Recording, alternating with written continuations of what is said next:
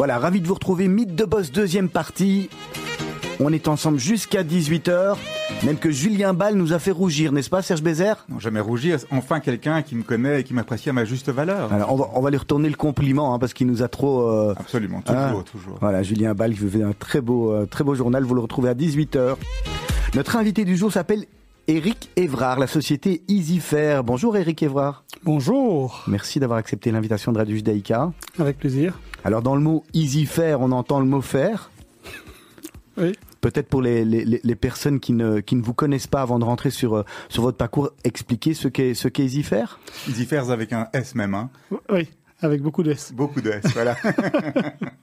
Ouais, EasyFairs est un, donc un organisateur de, de salons professionnels, largement, et un gestionnaire de centres d'exposition, de halls d'exposition.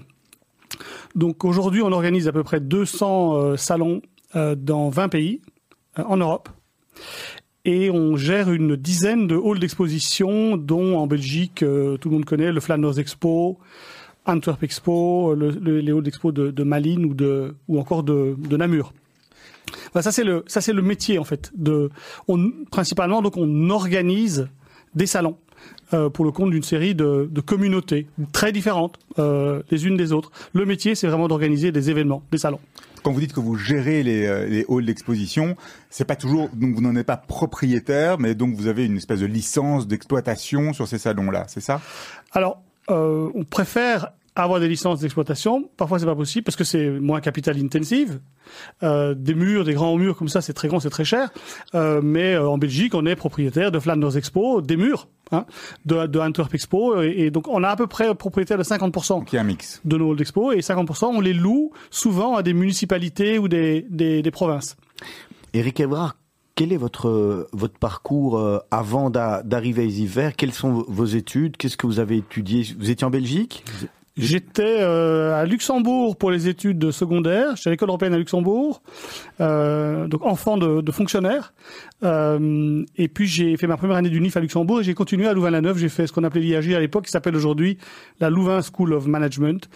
Euh, ça c'est mon parcours universitaire et, et pendant toutes ces études, j'ai cessé de lancer des, des petites boîtes, des sociétés. Euh, euh, j'ai été très peu au cours en fait, très très peu au cours. Beaucoup plus euh, sur le terrain, directement, en- l'envie d'entrepreneuriat en tous les cas.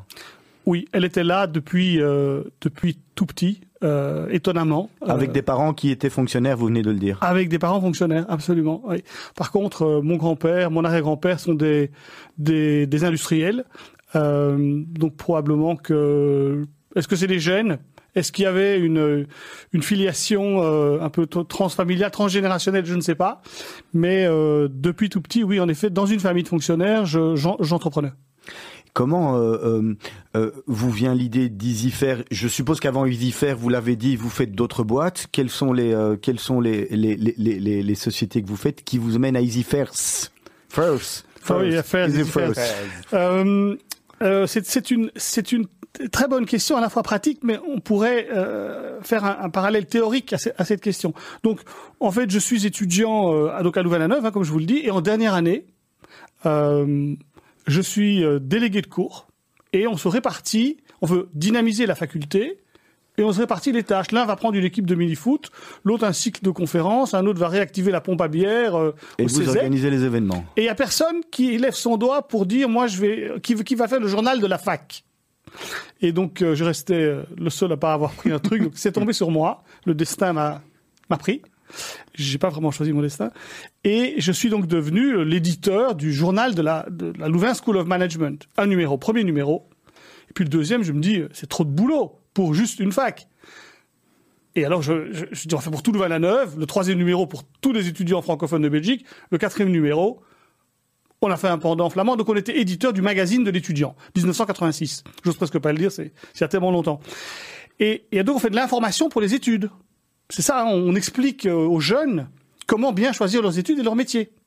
Et on perd tout ce qu'on veut tous les mois, parce qu'un journal en Belgique, bah, c'est très peu rentable. Bon.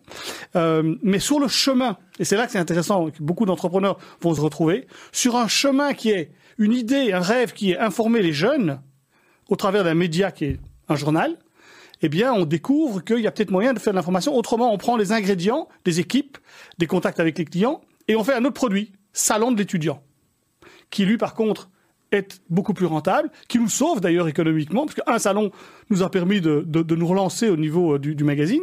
Et, et, là, je découvre le média salon, donc à 24 ans. Hein. Il y a quelque chose à faire. Et là, il y a quelque chose à faire. Et, euh, et puis 1, 2, 3, 10, 15, 20, 30, 50 salons, puis 200 salons. Donc j'ai jamais arrêté de, de lancer des nouveaux salons depuis. Donc avant vous, il n'y avait pas de salon d'étudiants, ça n'existait pas en Belgique Non, alors c'est un, un métier où, un peu comme en chimie, rien ne se perd et rien ne se crée on peut euh, être comme très inspiré par ce qui se fait à l'étranger. Euh, il y avait un salon d'étudiants qui venait d'être lancé à Paris l'année d'avant, on l'a vu, par le magazine de l'étudiant on l'a vu et on a simplement fait le même concept euh, en, en, Belgique et puis on l'a fait en Italie, on l'a fait à Barcelone. Donc on a été plus international, plus européen que nos amis français. Euh, et, et c'est souvent pas protégé en fait les, les concepts de salon. Et d'ailleurs, il y a plein de gens qui me téléphonent, qui me disent euh, j'ai une idée de salon, mais je vous la dis pas parce que vous allez me la. mais quand même, je vais vous en parler. Je, je, je dis ne venez pas. Alors mais c'est pas une idée de salon qui est intéressant. C'est quand même un métier c'est la capacité à, à, à, organiser. à l'organiser, à l'exécuter, qui, qui, qui, est, qui, est, quand même assez compliqué. C'est un peu comme toujours dans l'entrepreneuriat, on dit qu'il y a, il y a tout le monde, il y a plein de gens avec des bonnes idées, mais il y a très peu de personnes qui ont la capacité de les exécuter en fait et de les mettre en œuvre. Exactement, où on dit qu'il vaut mieux une idée moyenne avec euh, une équipe euh, de génie qu'une idée géniale avec avec une équipe euh, moyenne, euh, ça a plus de chances de réussir. Ben, c'est un peu ça. Euh, le, la capacité à mettre en œuvre ces idées est clé. Parce que pour le même coup, le salon d'étudiants en Belgique aurait pu ne pas faire des petits, et ça aurait pu être le salon de l'étudiant en France qui commence, qui aurait été le salon européen et les, ces équipes-là. Finalement, c'est le premier qui a gagné, c'est le premier qui arrive qui a gagné. Alors c'est très intéressant dans cette industrie, c'est pour ça que qu'elle est attractive, très terriblement attractive, c'est que comme aujourd'hui on, on voit avec les Netflix, etc. The winner takes it all. Donc il y a un salon de l'auto en Belgique. Il n'y en a pas deux. Euh, il y a un salon de l'emballage, du transport, de la logistique, etc., etc. Je pourrais citer les exemples à l'infini.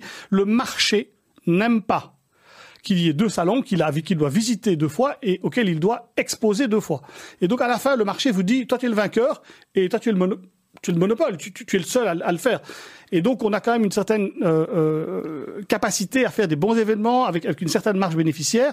Mais la marge bénéficiaire a permis d'engager des, gens de, qualité, de les former, de faire des événements de qualité.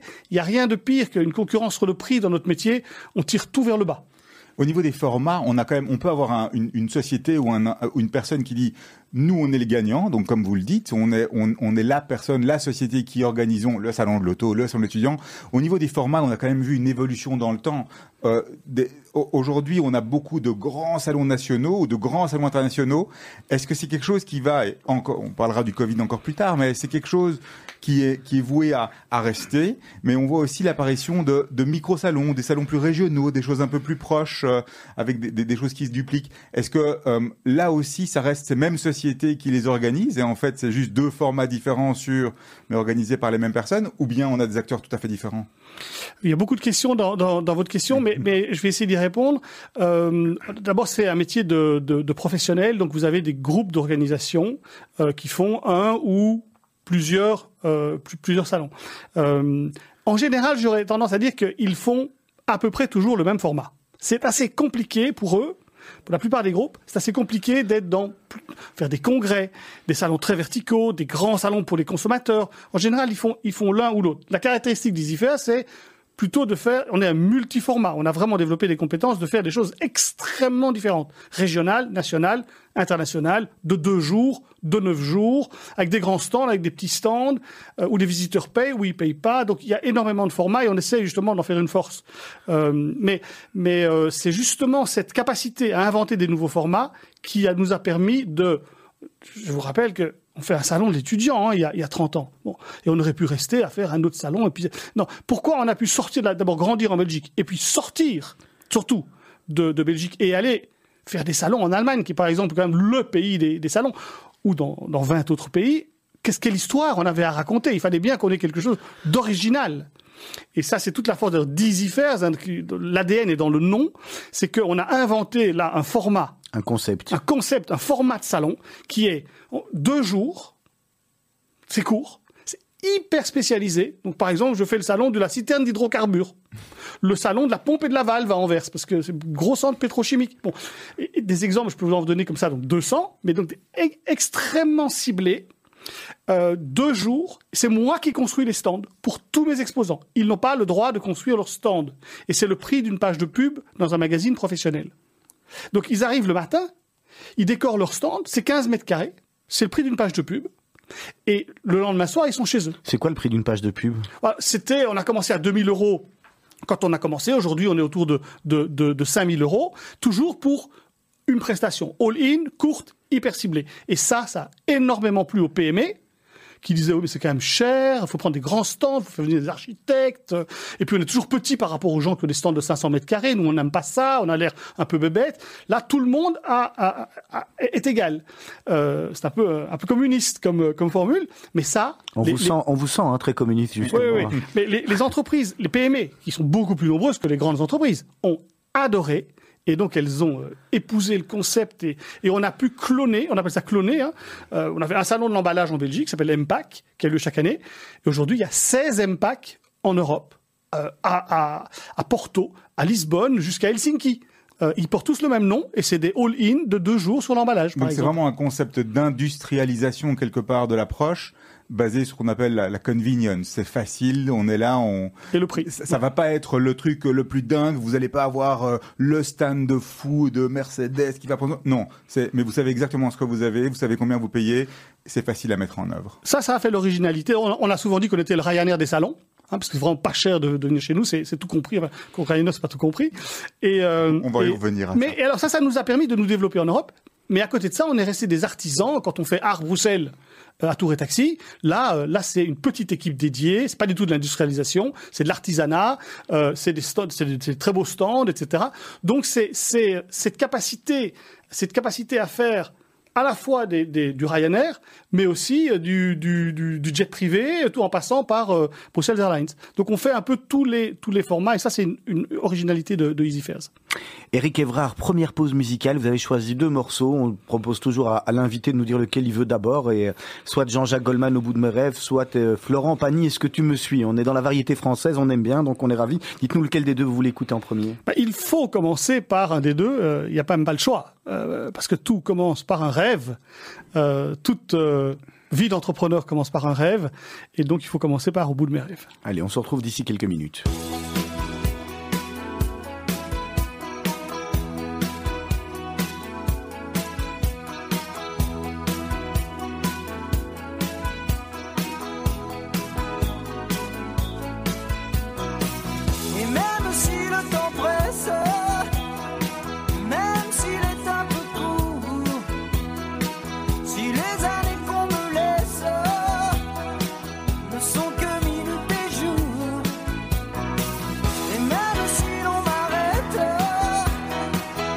Ou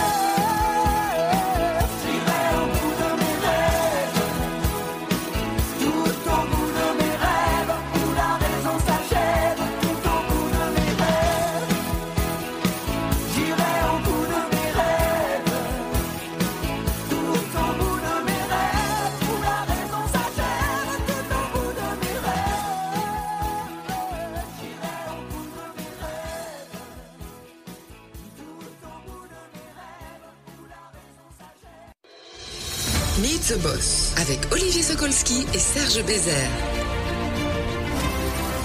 Voilà, et avec Eric Evrard, le CEO de Easy First. Easy First, je l'ai bien dit cette fois. Pas tout à fait, mais c'est pas grave. fait- fait- Faites-le moi, Serge. Easy Fairs. Easy First, ah voilà, on, est doué dans les langues, on n'y est Serge pas. 1. Merci. Ah ouais, non, mais ça c'est euh, ça c'est rectage. Je me suis pas trompé encore dans les noms, donc je, je suis ravi. Euh, euh, Eric Evrard, euh, il y a deux titres quand même qui sont importants. On, on va pas passer à, à côté. Euh, en 2012, vous manager de l'année. Est-ce que c'est euh, important euh, la reconnaissance de ses pairs pour vous? Oui, je vais pas le cacher. Quand on me demande, quand on m'a demandé après un an ou deux après, qu'est-ce que ça t'a apporté d'avoir été euh, manager de l'année, j'ai- souvent répondu de la sérénité, Euh, parce que euh, je, pense que quand on veut créer sa boîte et qu'on commence à, engager son premier employé, à faire euh, ses premiers chiffres d'affaires, etc., euh, on a beaucoup d'entrepreneurs ont un, grand besoin de reconnaissance. C'est ce qu'on appelle un de leurs euh, drivers. C'est euh, une de leurs motivations, c'est la reconnaissance de, de leurs voisins, de leur village, de leur ville, de leur région, de leur pays. Bon, quelle plus belle reconnaissance pour un entrepreneur que d'avoir le titre de manager de l'année? Il n'y en a pas. Donc, donc c'est une reconnaissance exceptionnelle de vos pairs, hein, c'est des gens qui votent. Et, euh, et moi, ça m'a apporté Est-ce que ça de ouvre la sérénité. ça ouvre des portes, le fait d'être manager, de, je sais pas, auprès des organismes financiers, si on en a besoin, ou, ou d'autres? Est-ce qu'il y a des personnes qui viennent du coup vous voir et vous proposent des choses? Oui, ça, ça ajoute à votre euh, crédibilité, euh, à la crédibilité de votre entreprise. Euh, et, et- et par exemple, dans des temps extrêmement compliqués comme on les vit aujourd'hui, vos, vos interlocuteurs de savoir que vous êtes crédible, euh, ça, leur permet d'être un peu plus euh, souple euh, voilà, et, et- et d'être plus co- collaboratif. Donc au- aujourd'hui, par exemple, dans les semaines qui, qui- les derniers mois, ça a beaucoup joué. Euh, EasyFairs est, est une société extrêmement crédible et donc on veut bien parler avec elle de l'aider à s'en sortir. Et alors en 2018, il y a une autre date, là vous êtes l'entreprise de l'année. C'est exactement euh, le même process, sauf que là, euh, on, passe devant un jury, hein, donc c'est quand même, c'est quand même un, challenge un, peu différent. Euh, c'est pas tant l'homme manager de l'année, c'est l'homme hein, qui est récompensé, euh, bien sûr grâce à son équipe, mais là c'est toute l'entreprise qui est récompensée. Donc c'est c'est un prix qu'on a partagé avec toutes nos filiales qui a voyagé dans dans, toute l'Europe. Il y a peu de- d'entreprises et de managers qui ont eu les deux. Et je répète, dans ces moments-ci, avoir été entreprise de l'année, manager de l'année, bon ben, euh, tout le monde est prêt à considérer que vous êtes tellement sérieux que euh, on va tout faire pour, pour vous aider à, à vous en sortir. Bon, dans un moment qui est complètement dingue. Hein, J'imagine qu'on On, va y on va mais- revenir dessus. C'est combien de personnes au quotidien, euh, EasyFairs Euh, alors c'était euh, à peu près 750 personnes juste avant le début du Covid. 750 personnes. Au quotidien? Oui, au quotidien. On emploie des milliers de gens pendant les salons, ouais, c'est ça. etc. Donc ça, ils sont très importants, mais ils sont temporaires ou des sous-traitants, etc. Mais nos employés, ceux qui sont là toute l'année, c'était 750 personnes, oui. Ah oui. dont 200 en Belgique et euh, 550 dans nos filiales, dans quasi toutes les grandes capitales européennes. Alors quand on est euh, entreprise de l'année, on, on récompense euh, une vision, on récompense une capacité d'exécution justement, on récompense également des résultats financiers, des croissances. Ça c'était en 2018 et puis crack boom, deux ans plus tard, euh, le, le- le Black Swan arrive et on a euh, signe noir, le Covid.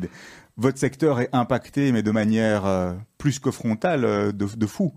Qu'est- Qu'est-ce qui s'est passé pour vous depuis, euh, depuis un an? Ce qui s'est passé, c'est que dès les premiers jours du mois de, de- de mars, hein, on a donc nos équipes ont géré des, des reports de salon. Que, un peu naïvement, au début, on a reporté de deux Ouais. mois. Et puis, en, à septembre-octobre, le calendrier des, des halls expo sont bourrés. Euh, massacre à partir de septembre jusqu'en décembre. Tout le monde avait postposé ses salons mars, avril, mai, hop, à la deuxième partie de l'année. Et puis, euh, on a recommencé à annuler une deuxième fois et on s'est remis alors euh, à la date initiale. Mars. Ah oui, ça faisait un an. Ah, ça faisait un an. C'est la date blanche, initiale. En se, en se disant, on va y aller. Ah, Un an, ça évidemment, il a aucun risque, quoi. Avril, mai.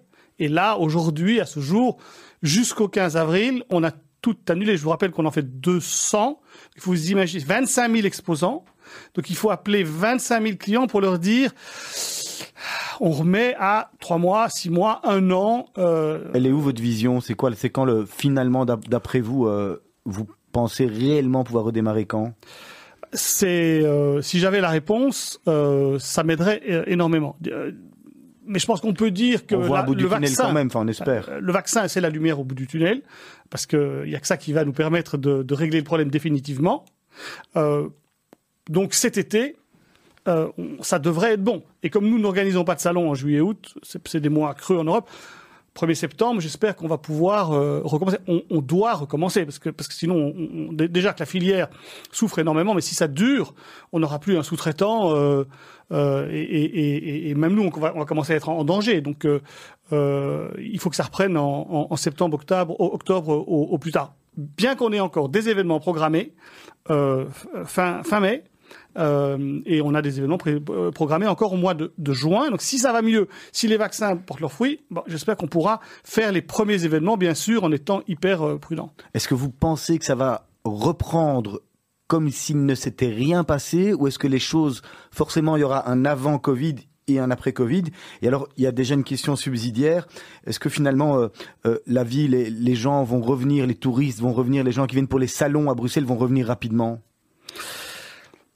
Je, je pense qu'après une période de transition, euh, où les gens vont devoir être rassurés sur le fait que hum, c'est safe, hein, qui peut durer, disons, jusqu'à la Noël, euh, ça va reprendre pour 80% des salons, ça va reprendre comme avant, voire de plus belle.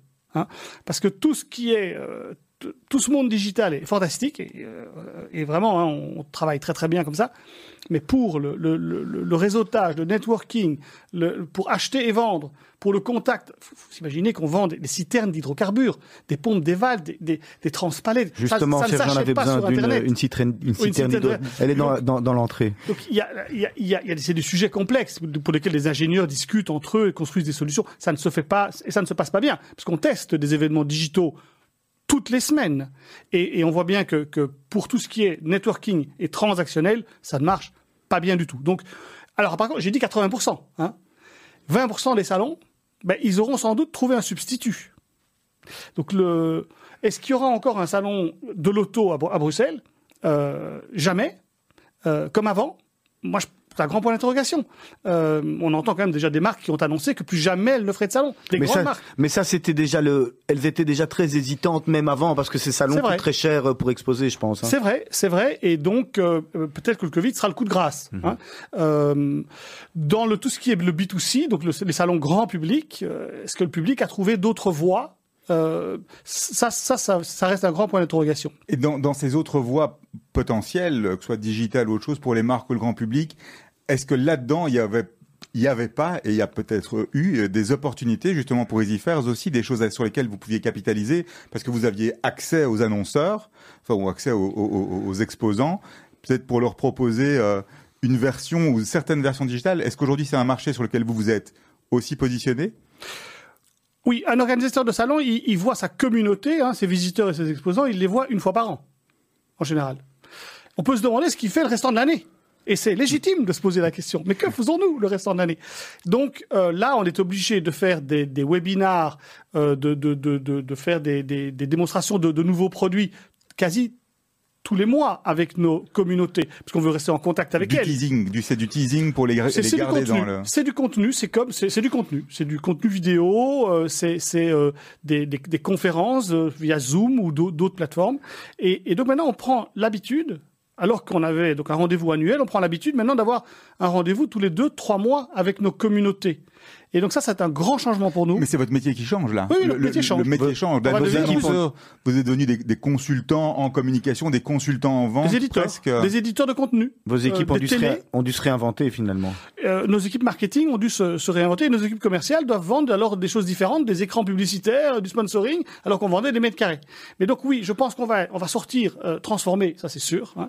mais transformer, pour nous, on, on va être, je pense, renforcé par le fait que on va beaucoup plus être en contact avec nos communautés pendant toute l'année. Ça c'est ça c'est une certitude et c'est mieux. Parce Franchement, que c'est mieux. Ça correspond à un besoin. Aujourd'hui, ce, ce, ce besoin, il est là. Est-ce que, et donc, euh, c'est quelque chose que vous avez initié et ça restera, ça perdurera après, donc? C'était un besoin. On n'était pas du tout prêt à y aller parce que c'est c'est compliqué, c'est cher, euh, etc.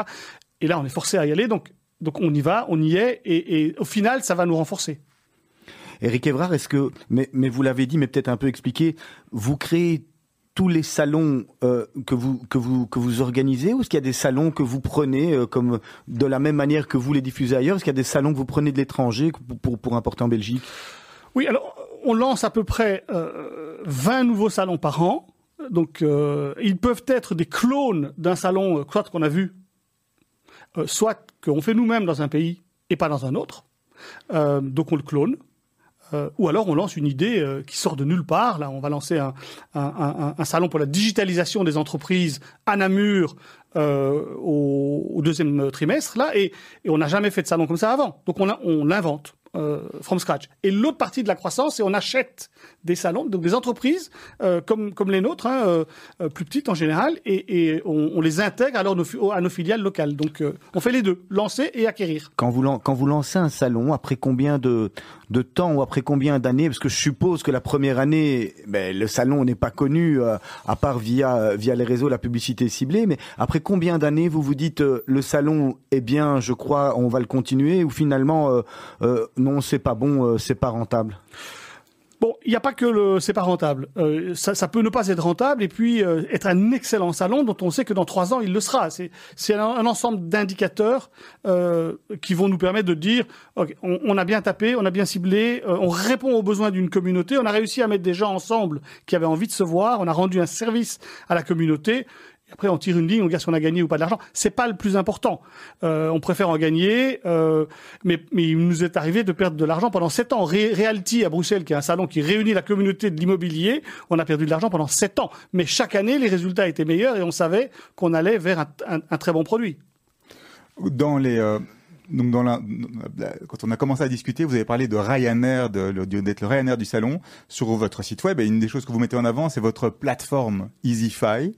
Euh, est-ce que vous pouvez nous expliquer un peu ce, ce que c'est une plateforme pour vous et au niveau de l'organisation d'un salon? Easy first. Non, EasyFi. Oui, EasyFi, là, c'est c'est euh, c'est c'est très important, c'est au cœur au cœur de, de, de l'ADN de, de la société. Donc euh, au début, on, peut penser, les gens ont fait le rapport entre EasyJet et, et EasyFares pour- faire le lien entre le côté low cost, mais c'était pas tant ça. C'était euh, au cœur de notre offre, il y a Easy. hein. C'est-à-dire, ça doit être simple pour un exposant de réserver chez nous, pour un visiteur de s'inscrire, et pour nos employés d'utiliser nos plateformes technologiques, qui sont de plus en plus complexes. Et donc l'obsession du management, c'est euh, d'EasyFi. Donc il y a sur ma sur mon, petit tapis avec ma souris, il y a What have you EasyFi today. Donc tous les jours, je vais me dire, est-ce que j'ai simplifié mon offre? Est-ce que s'il y a moins de clics? Pour moi, le, le, le, le nec plus ultra, euh, plus ultra, c'est Uber. Combien de clics pour que mon, mon- taxi soit devant moi et c'est payé?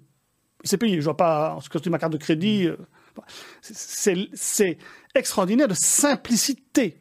Et un salon, c'est tellement compliqué pour les exposants, c'est une honte. Ce qu'on a fait faire pendant des années aux exposants, c'est honteux. Donc, nous, on essaye à l'obsession de simplifier, de ma- make it easy pour les exposants, pour les visiteurs et pour nos employés, pour que ce soit, on appelle ça frictionless, hein, sans friction, que ce soit très naturel de, de travailler avec nous. Donc, c'est en fait, c'est un nom qui fait penser à du low cost, ça l'est, Mais, mais nous, au quotidien, on se base sur l'easification. C'est une philosophie même, c'est vraiment une philosophie et une, des, une des valeurs clés de la société. J'imagine ça devient une, une raison d'être. Absolument. Une des raisons d'être, oui. Vous pensez à un salon, euh, vous avez li- l'idée du, du salon de la, de la citerne hydraulique, hein, vous l'avez dit tout à l'heure. C'est un hydrocarbure, oui. Hydrocarbures. À partir du moment où vous avez l'idée, jusqu'au moment où le salon est créé, combien de temps ça dure et quel est le processus, Eric Evrard?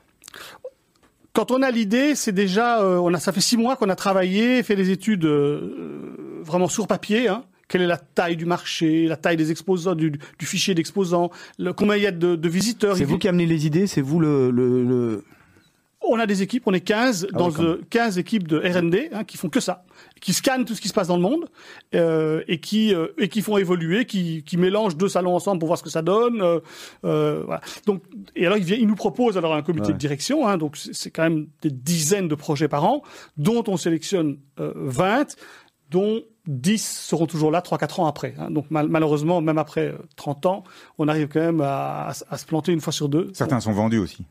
Et alors quand, euh, alors après, ils peuvent aller ne plus aller pour nous.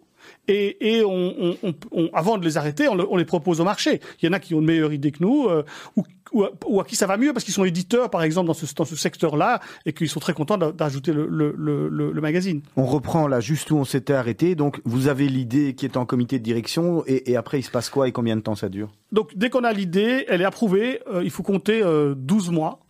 Et pendant 12 mois, on va, une partie de l'équipe, la moitié de l'équipe, va aller parler aux visiteurs euh, pour comprendre bien ce qu'ils veulent, comme contenu, conférence. Euh, on dit, on a une phrase euh, en anglais qui est What keeps the visitor awake at night? Qu'est-ce qui empêche le visiteur de s'endormir? Et on va répondre avec des conférences, du contenu à ces questions. L'autre partie de l'équipe, qu'est-ce qu'elle fait? Ben, Elle va voir les exposants et elle dit voilà, euh, les voilà les gens qu'on promet de vous amener dans les allées. Et voilà tout ce qu'on va faire pour les avoir. Et voilà d'ailleurs déjà les visiteurs qui ont dit qu'ils viendraient, puisqu'on parle aux visiteurs tous les jours, les équipes se parlent tous les jours, et donc euh, on sait que euh, Solvay va venir à tel salon, de la chimie, euh, etc., etc. Et donc on peut, donc les exposants se disent, ils ont l'air de bien connaître leur sujet, euh, il y a déjà des visiteurs qui vont venir qui m'intéressent, ok, je prends un stand. Et puis c'est un effet boule de neige, il y en avait 10 qui prennent, les 10 autres disent oh, mais mes concurrents ils sont, il faut que j'y aille, etc. Et donc c'est un long processus malheureusement. Euh, on n'a pas réussi à le. On aurait rêvé de dire Ah, on a une idée trois mois après c'est là. Eh ben non, les gens ont besoin de voir qui expose, qui Ouais. sont les voisins, etc. Et ça, ça prend. euh, c'est deux équipes qui travaillent en parallèle, elles se parlent tous les jours. Exposants visiteurs, c'est un an, un an de, de, de boulot. Et sur la toute fin, vous avez les équipes opérationnelles qui arrivent et qui commencent alors à, à s'occuper de montage de stands, de tapis, d'hôtels. Ceux-là sont etc. habitués, ils ont enfin tout, euh, ça, ça roule. Cela pour eux, ça roule et tout est vendu, etc. Donc euh, le challenge, c'est vraiment de, de, de convaincre les visiteurs de venir créer un contenu super intéressant.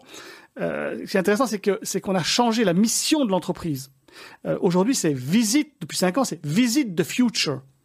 Donc c'est, on, on promet qu'on va montrer le futur d'une industrie aux visiteurs. Donc c'est un gros travail, c'est une grosse promesse. Euh, il faut aller chercher toutes les innovations, aller les chercher à l'étranger et montrer aux visiteurs tout ce qui va se passer dans son industrie. Ah, Ça c'est beaucoup du B2B donc finalement. ah oui, ça c'est. Oui, on est on est à 90%. On est aujourd'hui un, un organisateur de salon B2B. oui. En- Donc, donc vous répondez aux attentes de vos exposants, aux attentes de vos visiteurs. Est-ce que dans les euh, ça fait quelques années maintenant que vous faites ça avec Easy Fairs, vous avez vu une, une- un changement radical dans les attentes On a on sait qu'aujourd'hui les attentes elles ont été revues avec euh, la data, la collecte de données, la collecte de contacts, euh, le, fait de pouvoir suivre et de mesurer les choses. Comment est-ce qu'aujourd'hui ça se traduit ça pour Easy Fairs Oui, on a, il y a, deux mots clés hein, avec lesquels on travaille beaucoup euh, euh, parce qu'ils ils sont euh, justement euh, le résultat de cette évolution du marché ces dernières années. C'est return on investment. Donc les exposants, euh, ils veulent tout calculer. Ils veulent calculer combien leur a coûté chaque visiteur, chaque lead, comme on dit. Hein. Bon, Plus qu'avant Ah oui, plus- oui, plus qu'avant Oui. Oui, parce que dans les médias sociaux, etc., vous payez par des, pour des clics. Hein. Vous payez, vous payez par clic. C'est devenu une philosophie quoi. Ah, c'est aussi. devenu, donc ils, ils mesurent tout. Et d'ailleurs, ils ont raison. Bon. Et donc, nous, euh, euh, on, par exemple, 100% de nos visiteurs professionnels ont un badge avec une puce NFC, et ils le savent, hein, avec une puce NFC. Et 100% de nos exposants ont un ou dix petits, petits boîtiers qui mettent soit sur leur stand, soit sur des machines. Et si moi j'aime bien cette voiture ou cette machine ou ce, ou ce, ce, ce, euh, produit, je prends mon badge, je touche le reader, je le touche et le- le- l'exposant a mes coordonnées. c'est clair, c'est transparent. Et moi, j'ai la doc de ce produit qui arrive par, par euh, voie électronique, donc c'est très écologique. Et puis l'exposant peut mesurer, donc à la, fin de, la fin d'un salon s'il n'a pas entre 150 et, et 300 leads pour donc 5000 euros, ben, il a, il a pas fait ça. Et donc il peut tout mesurer. Bon. Et le visiteur, lui, de l'autre côté, l'autre tendance, c'est return on time. Il- il- S'il vient à un salon, c'est en effet quand on dit visite de future, ben, c'est plus attractif. Vous vous dites ok, je vais aller voir le futur. Si j'y vais pas, je fais une faute professionnelle. Et on essaie de lui préparer sa visite, de lui préparer des rendez-vous pour que son agenda soit rempli, pour qu'au total il dise j'ai passé une journée géniale, très très enrichissante. Donc return on investment, ça c'est la grande tendance pour les exposants. Return on time, il faut que je puisse justifier à mon patron pourquoi je vais visiter ce salon. Euh, et donc on pense même lui envoyer à la main des, des rapports de visite avec euh, tout ce qu'il a fait, les, les, les, les, les slides des conférences, et, et presque un certificat lui disant voilà vous avez vous avez une journée productive. Comme ça, il- Quelque part, c'est donner le, le même type de le même type de résultats ou d'indicateurs qu'on peut retrouver dans les dans les médias digitaux, mais sur un média qui est hyper hyper hyper physique. Qui est là, qui est face to face, qui est irremplaçable. Ça, tout le monde le dit, hein. même tout le monde regrette qu'on on puisse plus se voir. Donc, j'ai pas beaucoup de craintes sur, l'avenir. Par contre, il faut qu'on réponde à ces attentes de mesurabilité du coût, euh, du temps investi. Bon. Après, il y a plein d'autres challenges. On pourrait passer euh, cinq heures d'interview, mais, là, on a les deux grandes tendances euh, et, euh, qui sont clés pour l'avenir. Et alors aujourd'hui, la, la valeur d'EasyFairs, la valeur d'EasyFairs, c'est ce know-how, ce savoir-faire, cette équipe, c'est EasyFi, ou bien ce sont les salons que EasyFairs organise. Si demain vous deviez repartir à zéro, mais qu'on vous laissait garder soit tous les salons que vous avez, soit tout ce que vous avez au niveau de la plateforme, vous choisissez quoi? C'est comme de choisir entre son père et sa mère, ou entre son fils et sa fille. Euh, je pense que c'est mieux de, de, de repartir de, des collaborateurs hein, qui sont et donc de la plateforme et de, de parce qu'avec ça on peut tout refaire. Euh, avec des produits sans âme et sans technologie, ça, ça, ça va être compliqué. Et, et des collaborateurs chez nous, c'est c'est clé. Donc euh, donc voilà, j'ai répondu à, vo- à votre question. J'ai choisi mère. Eric Evra, parmi les, les 200 salons que, que vous organisez de manière annuelle, c'est lequel euh, votre préféré? Bon, ça c'est aussi terrible. C'est c'est c'est la même chose. Ah ouais, tout à fait. Le Non, enfants, enfants, le on est en train de, on est en train de vous mais je, triturer. non, je peux dire assez, assez facilement, c'est le premier. Euh, c'est l'aîné, c'est le premier. Salon de l'étudiant. Non, non, parce que euh, il- on n'organise plus. Il plus là. On n'organise Ah, plus pour 36 raisons, on n'organise plus. Euh, et, et puis la, la, la société a vécu euh, euh, des, des on- je l'ai cédé et puis après je l'ai racheté. Et, puis à un moment donné, j'ai recommencé. Il y a 30 ans, j'ai recommencé à zéro et j'ai et j'ai commencé par un salon qui existe toujours, qu'on organise toujours et qui alors qui serait mon mon préféré, bien que j'aime bien tous les autres, c'est Art Bruxelles. Euh, où on a eu la confiance des, des galeristes euh, euh, belges qui Et- nous ont dit voilà organiser no- notre salon ça fait donc plus de 30 ans qu'on qu'on Et là, vous, vous dealez avec eux une, une, un- une œuvre contre, contre Alors, il y a quatre valeurs chez EasyFairs, dont une valeur, c'est integrity. Hein, par, par exemple, nous ne mentons pas sur le nombre de visiteurs. On est encore un secteur, malheureusement, où les gens disent n'importe quoi, les organisateurs disent n'importe quoi sur le nombre de visiteurs. Donc, integrity, donc on va pas commencer à faire du black et à échanger. euh, non, on va pas faire ça. Alors, ça, va pas, ça va pas dans les valeurs. Dans le même genre de, dans le même genre de question, quel est le salon que vous n'avez pas organisé, que vous vous dites, mince, celui-là, dommage, j'ai pas eu l'idée? Euh, alors, euh, je prends un exemple très précis. C'est- ça s'appelle PharmaPack.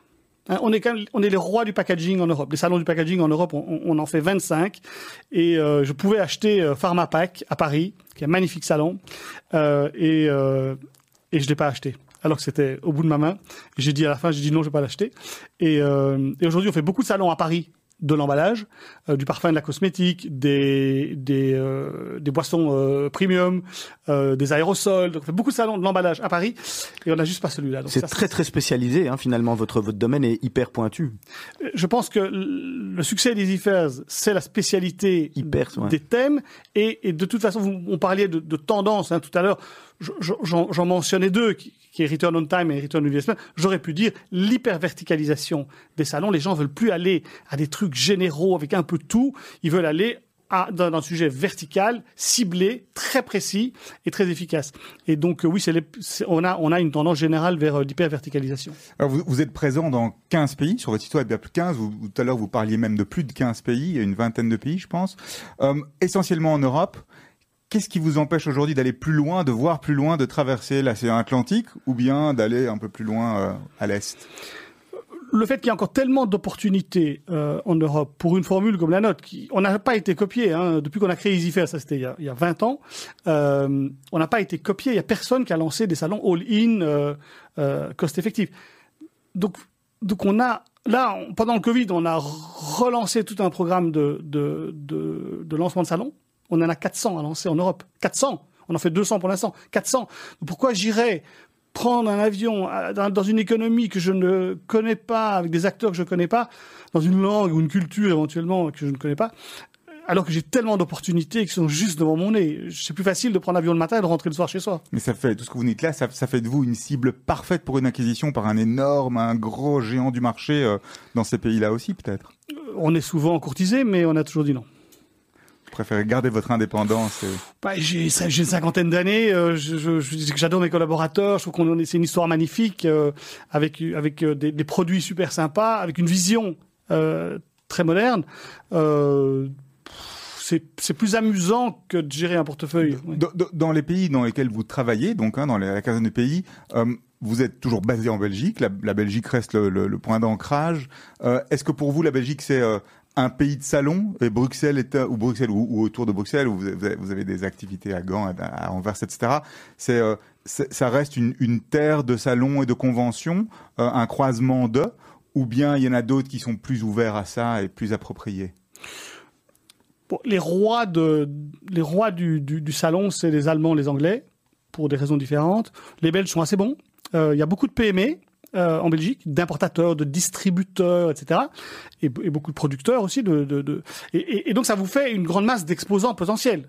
Pour, euh, on est très fort dans certains secteurs, hein, euh, tout ce qui est maritime, le transport, euh, la pétrochimie. hein, on, ne sait pas, mais c'est, un des plus grands centres pétrochimiques, c'est, est à Anvers, etc. Donc on a des spécialités comme très fortes. Et chaque fois qu'il y a une spécialité, vous avez une idée de salon. Hein, donc euh, il faut servir ces communautés qui doivent acheter, vendre, se rencontrer. Donc c'est plutôt un bon pays. Euh, euh, après, il y a des challenges, beaucoup. Hein, c'est qu'aujourd'hui, euh, quand les politiques vous disent du matin au soir qu'en fait on n'est pas un pays mais qu'on est deux pays, ben, les exposants finissent par dire euh, au lieu de faire un salon national, faites-moi deux. Faites-moi un, au lieu de faire un salon national à Bruxelles, faites-moi un à Namur et faites-moi un en Flandre quelque part. Euh, les associations deviennent aussi régionales euh, et, donc euh, on voit euh, les salons quitter Bruxelles et aller plutôt vers les régions pour beaucoup de salons industriels. Ce qui laisse, qui ouvre une, opportunité magnifique pour Bruxelles, qui est de capitaliser sur son rôle de, capitale de l'Europe et d'attirer alors des événements internationaux qui, qui, par ailleurs vont avoir beaucoup plus de, d'impact économique positif sur la ville parce que les gens vont venir plusieurs jours et pas simplement prendre leur voiture et rentrer chez eux euh, le soir, ce qui n'amène pas grand-chose à, à la ville. Donc c'est un, une grosse évolution, très grosse évolution euh, et à la fois c'est très bien pour nous parce qu'on est en région plutôt et c'est très bien pour Bruxelles parce qu'elle pourra accueillir des événements internationaux beaucoup plus nombreux. Pourtant, on en a vu, je sais pas si c'est vous qui l'organisez, mais euh, on en a vu un comme Seafood qui est, qui est plus à Bruxelles, qui est, on, on se rend compte que quand il y a un salon comme ça, qui est quand même un salon de, renommée internationale, ça amène quand même vraiment beaucoup de monde à Bruxelles. Pourquoi ce genre de salon, à, un- moment, euh, euh, décide d'aller euh, ailleurs? Est-ce que c'est les, les politiques qui vous bloquent ou qui font pas ce qu'il faut pour Et, finalement, c'est dommage parce que c'est vraiment des, des salons qui sont des, des gros moteurs pour à part le salon, mais pour toute une partie de l'économie, qu'elle soit hôtelière, euh, commerçante, euh, euh, les magasins. Hein, je me rappelle, moi j'étais dans le RECA avant, donc je me rappelle quand il y avait quand il y avait Seafood, on sentait vraiment qu'il y avait. Oui. Oh, Il y a, il y a 15 000 chambres d'hôtel à Bruxelles, il y a 45 000 chambres d'hôtel à Barcelone. Quand il y avait Seafood, C'était vous, c'est vous Seafood non, non, c'est pas nous. D'accord. C'est une autre, c'est une famille aussi. C'est un, un organisateur un peu plus petit que nous, euh, américain. Euh, c'est un privé aussi euh, qui, qui fait ça. Mais donc, quand il y avait Seafood à Bruxelles, il n'y avait pas moyen de trouver une chambre d'hôtel à Anvers. Donc, à un moment donné, c'est trop petit, le pays est trop petit et la ville est trop petite pour ce genre d'événement qui a grandi, qui était très bien à Bruxelles pendant des années. Euh, plateforme magnifique, ils ont très bien grandi. Bruxelles les a très bien servis. Je pense qu'il y a eu une très belle collaboration entre les organisateurs et Bruxelles. Mais à un moment donné, c'est trop petit. Ça, ça, ça, ça casse les murs. Donc ils doivent aller dans une plus grande ville. Il faut attirer alors les autres. Il faut attirer des, des organisateurs de taille un peu plus petite qui, qui, qui, qui fit parfaitement bien à Bruxelles. Alors, Eric Evrard, il n'y a pas qu'à Easy Fairs, vous êtes actif dans différentes choses, et notamment dans une société qui s'appelle Casidomi. On, peut, on a pu lire, ou on peut lire que vous avez participé à des rentes d'investissement dans Casidomi. Pouvez-vous nous en parler une ou deux minutes, et après on partira sur nos questions euh, de fin d'émission. Bah, euh, moi, j'ai un rôle très modeste. hein. J'ai- été un investisseur de la, de la première heure. Quasidomi a été lancé par, euh, par Alain Etienne et Emna Evrard, qui est ma, ma filleule, en fait, euh, avec laquelle j'avais beaucoup de contacts, évidemment, parce que c'est ma filleule et, et euh, avec laquelle j'ai beaucoup joué euh, au ping-pong intellectuel sur des idées de- d'entreprendre. Elle avait depuis, depuis toujours l'idée de lancer donc un, un e-commerce euh, de produits exclusivement sains à un prix euh, abordable pour tout le monde. Donc c'est des produits bio, mais à prix euh, abordable pour tout le monde. Ça c'était son idée, qui est une très belle idée. Et euh, après tout le reste, c'est tout le succès de Casidomi qui est absolument hallucinant. Euh, il faut aller sur ce site, il est, il est, il est dingue. Et c'est, c'est, eux le succès, c'est les fondateurs. Nos nous, invités, nous, on a réuni quelques amis investisseurs pour les aider à, à démarrer. On les a suivis, etc. Et mais c'est une bonne invitée pour vous, une bosse féminine. Allez, Eric Evrard, on entame la dernière partie de l'émission, celle où on va apprendre par des petites questions un peu plus, euh, plus, plus, plus fines. Je sais pas comment on va le dire. En tous les cas, à vous connaître. En par un, Serge. Voilà, exactement. Eric Evrard, baraque à frites ou restaurant 3 étoiles Brasserie. Ah, Voilà, juste entre les deux. Le métier que vous auriez aimé faire à part celui que vous faites, J'aurais adoré être promoteur immobilier. Mais là vous le faites, euh, vous le faites quand même en partie euh, en rachetant des. euh, De All Expo, oui, mais c'est quand même différent. C'est moins glamour. C'est moins glamour. Une chose que vous faites en, en étant, une, une chose que vous avez fait en étant plus jeune que vous n'oseriez plus refaire aujourd'hui. Euh, rouler trop vite en ville ou sur- rouler, rouler trop vite sur les, sur les Alors autoroutes. celle-là, on l'a entendu la semaine dernière de- d'un ami à voir No Face qui était à votre place euh, à ce micro, qui a dit la même chose. Hein, il roulait trop vite Et également. d'ailleurs, rouler en ville, euh, rouler en ville vite, ça devient de plus en plus compliqué. Hein. Oui, oui, non, je trouve ce qui se passe à Bruxelles euh, est, est- est pas bien. Je trouve qu'on impose euh, un- un- une forme de vie sans consulter la population. Euh, après, on s'étonne qu'il y ait un- un- un- une déconnexion entre, entre le monde politique et, et les citoyens. Euh, on n'a pas voté pour, pour cette politique. Si on veut nous imposer un changement fondamental de, de vie, qu'on fasse comme les Suisses. Qu'on fasse comme les Un Suisses référendum. mais qu'on nous interroge. Et, et alors à ce moment-là, si la majorité des Bruxellois disent je suis pour rouler à 30 km heure au fin fond d'Ucle, au fin fond de Voluée-Saint-Pierre, sur les grandes avenues, on a l'impression qu'on va en marche arrière, eh bien, je, ferai, je, je, je respecterai. Mais là, on m'impose, parce que j'imagine que je dois être dans le programme d'un parti politique et dans une coalition qui l'impose à tout le monde, je, je trouve que ça n'est pas euh, une manière de, de, de gérer une ville. Et à part ça, c'est peut-être aussi un, un frein pour faire venir euh, des, des, des, spéci- des, des exposants pour vos salons des visiteurs. Je- Ça pourrait l'être. Bon, on n'a on n'a pas de salon euh, au, vraiment. Euh, euh, Non, non, mais je veux dire que, Bruxelles, donc- que- donc, que les, oui. les gens trouvent pas ça sympa. On est bloqué, on, reçoit- une amende, on euh, voilà.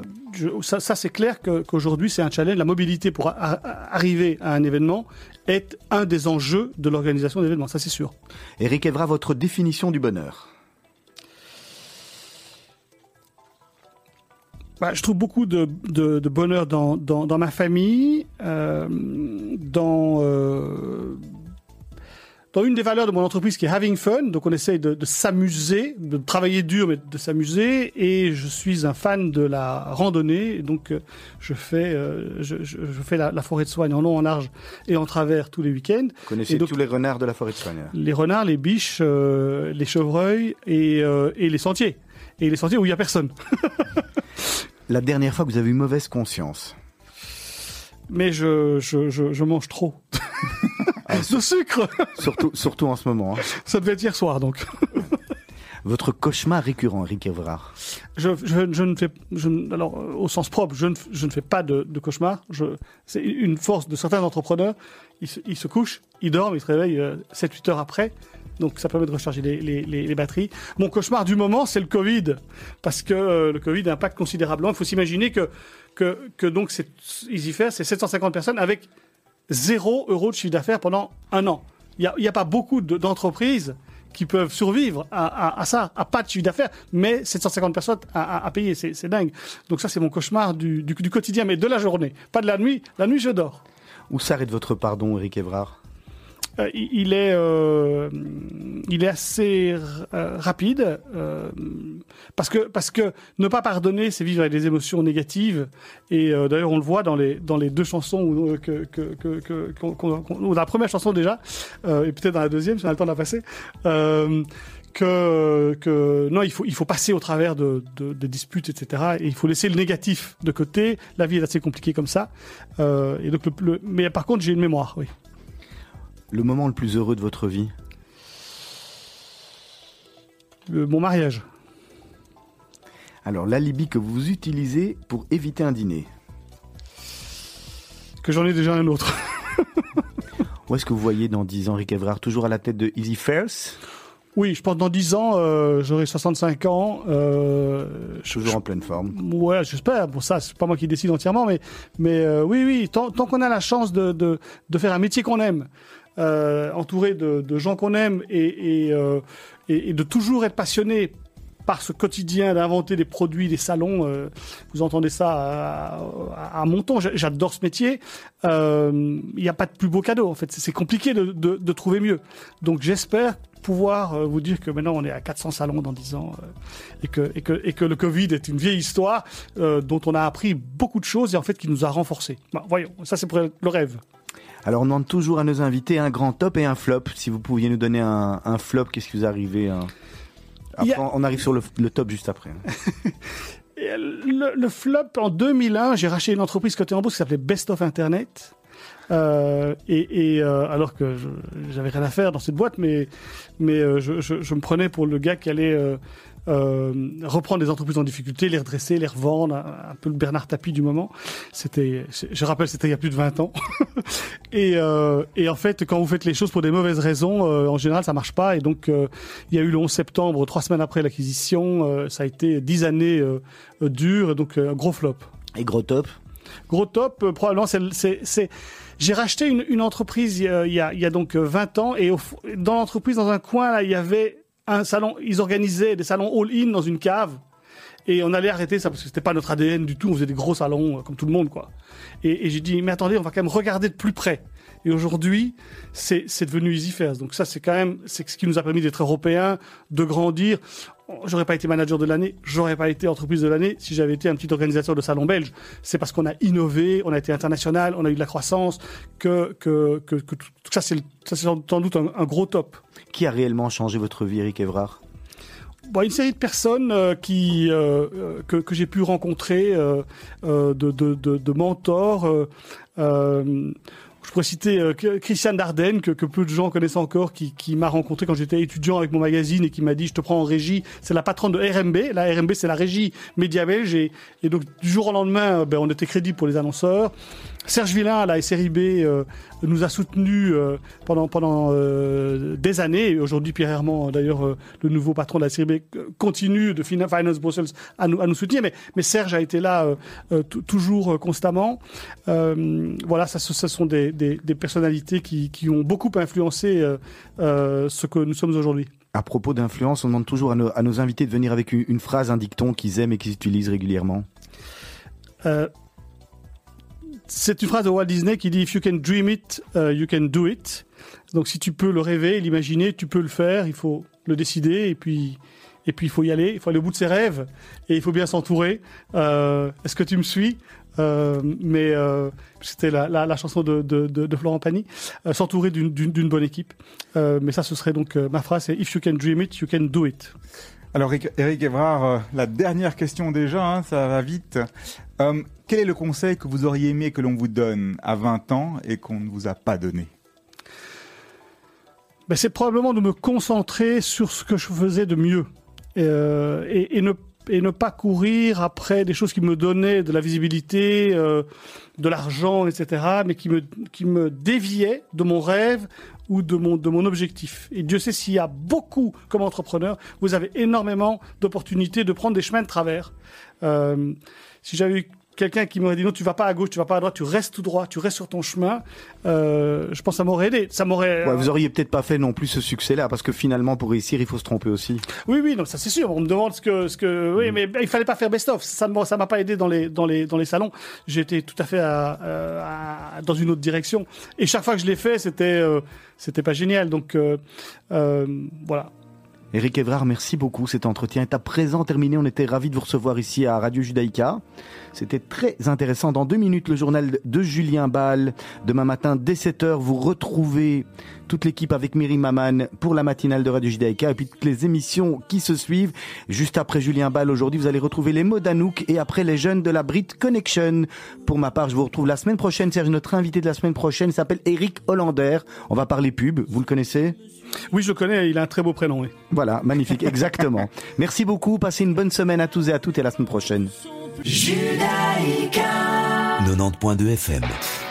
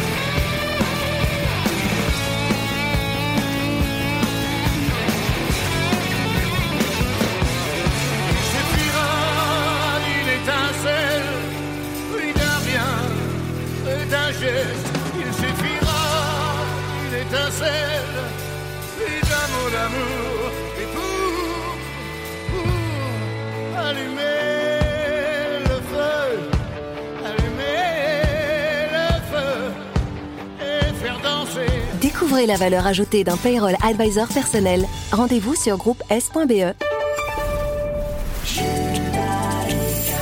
Retrouvez-nous sur radiojudaïka.be. Vous êtes une petite ou une grande entreprise Vous êtes une association Vous désirez faire de la publicité sur notre antenne ou nos réseaux sociaux afin d'accroître votre visibilité Vous avez dès lors votre place sur Radio Judaïka. Appelez-nous au 02 648 18 59 ou envoyez-nous un email à secrétariat at radiojudaïka.be. Nous étudierons ensemble votre budget afin de trouver la meilleure solution. Radio Judaïka, depuis 40 ans, la radio de la communauté juive et de ses amis. Radio Judaïka vous propose son nouveau spectacle L'incroyable Germaine, une comédie de Gabriel Villa avec Jean-Pierre Benaïm, Gabriel Villa et Brigitte Gnouva. Ludovic Masséna est un architecte de renom à Paris et a travaillé toute la nuit pour finir le projet de sa vie. Il n'aspire qu'à une seule chose, dormir. Quand soudain, méfiez-vous, cela peut vous arriver à vous aussi. N'ouvrez jamais votre porte à un inconnu, il peut bouleverser votre vie. Quiproquo, rire en cascade, mots en équilibre à déguster absolument le 7 octobre 2021 à 20h au Centre culturel d'Odorgem. Plus d'informations et réservations sur la page Facebook de Radio Judaïka et sur le site radiojudaïka.be. Participer à sauver des vies en Israël, c'est possible en soutenant les actions du Magen David Adom. 25 000 bénévoles sont mobilisés 24 heures sur 24 et 7 jours sur 7. Ils répondent à 2 millions d'appels d'urgence chaque année. Votre don est précieux. Il fait de vous le premier maillon de la chaîne de la vie. Nos volontaires comptent sur vous. www.mda-be.org 02 318 12 48